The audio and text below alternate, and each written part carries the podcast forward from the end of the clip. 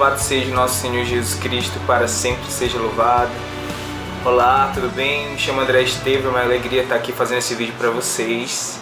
Sou missionário da comunidade católica Shalom, como comunidade de vida, hoje morando na missão de Belo Horizonte, em Minas Gerais. Então vim falar hoje para vocês sobre vida de oração e as distrações que nós encontramos na vida de oração. Para você, o que é vida de oração? O que é ter vida de oração? Para vocês que estão começando também, que, que vocês querem com a vida de oração? A vida de oração é um momento onde eu paro para estar em diálogo com Deus. Isso é a vida de oração, falando de forma mais simples. É isso. Na vida de oração, através da vida de oração, eu começo a tocar em coisas eternas. Aqui na terra, onde nós estamos aqui só de passagem, nós começamos a tocar aquilo que é eterno, aquilo que não passa. Através da vida de oração, ela tem esse poder de nos trazer o céu. Ela nos traz o céu. Então, a vida de oração é essencial para nós. O próprio Cristo falava que nem só de pão vive o homem, mas também de toda a palavra que sai da boca de Deus. E nós sabemos que a palavra de Deus, ela é o próprio Deus. Nossa Bíblia, essa é, é a palavra de Deus. Então, a oração é onde eu vou me relacionando com Deus. A palavra de Deus é onde também eu vou me relacionando com Deus. É um Deus que fala a mim e eu que respondo a Deus. Então, mais ou menos, a vida de oração é isso. É esse trato de amizade, esse diálogo. Então, vamos lá. Algumas coisas nos possibilitam de ter esse diálogo. Uma delas, que começa de forma muito concreta, é uma batalha espiritual que se trava quando nós começamos a querer a ter vida de oração. Santa Teresa d'Ávila fala no livro da vida que quando uma pessoa se decide pela vida de oração, por, por esse caminho de vida de oração, é, muitas coisas se levantam para que ela não tenha.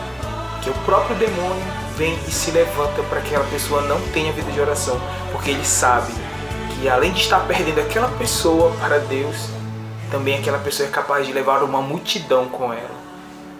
Então já sabe que nesse início muitas coisas vão se levantar também como esse combate espiritual. Isso é uma forma de distração, é uma forma também de nos tirar desse diálogo, dessa vida de oração. Outra coisa também que nós vamos tocando diretamente nos tempos atuais é o avanço muito, muito rápido das tecnologias, é um avanço muito grande de informações que nós recebemos, que muitas vezes vão nos dispersando.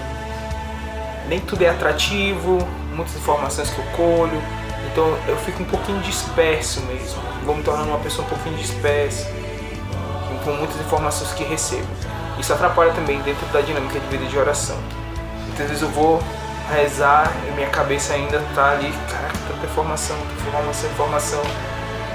Então isso vai me tirando um pouquinho desse, desse momento que eu tenho para estar ali com Deus, né? E muitas vezes eu vou tendo esse encontro somente comigo, com as minhas coisas.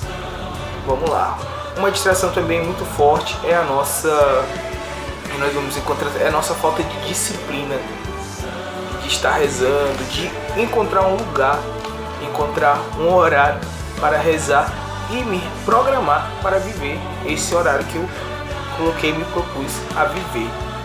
Então muitas vezes a gente vai se distraindo com isso. E algo que também vai me distraindo, vai nos distraindo muito é o nosso celular. É ali nosso celular. É ali nós temos tudo, temos acesso a tudo no nosso celular.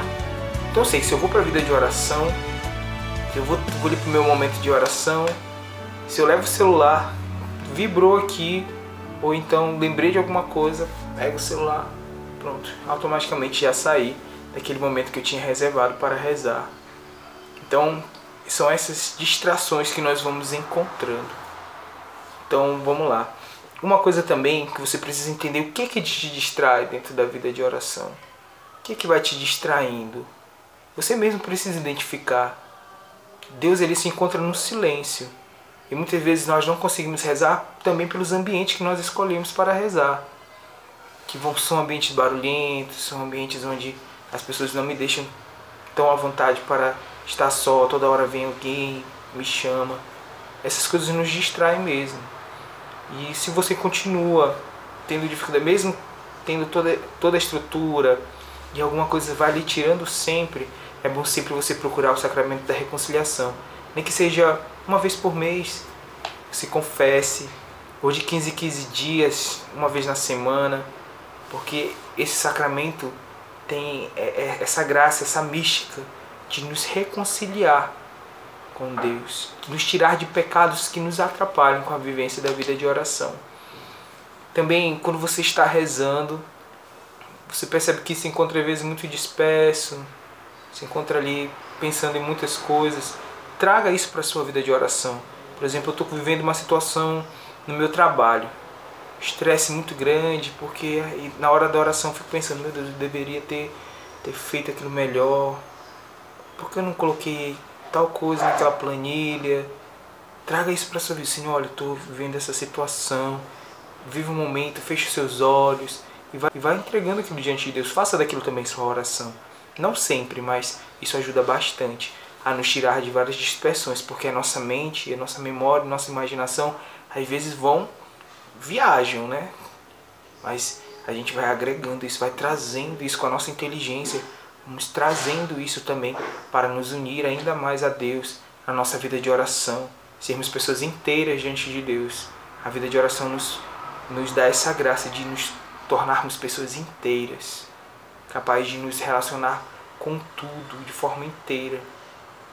Então é isso, espero ter colocado um pouquinho mais sobre vida de oração. São muitas coisas, mas alguns aspectos mais claros da nossa vivência de vida de oração são esses. Então fica aí a dica para vocês, espero ter ajudado em alguma coisa. E shalom, um grande abraço, até a próxima.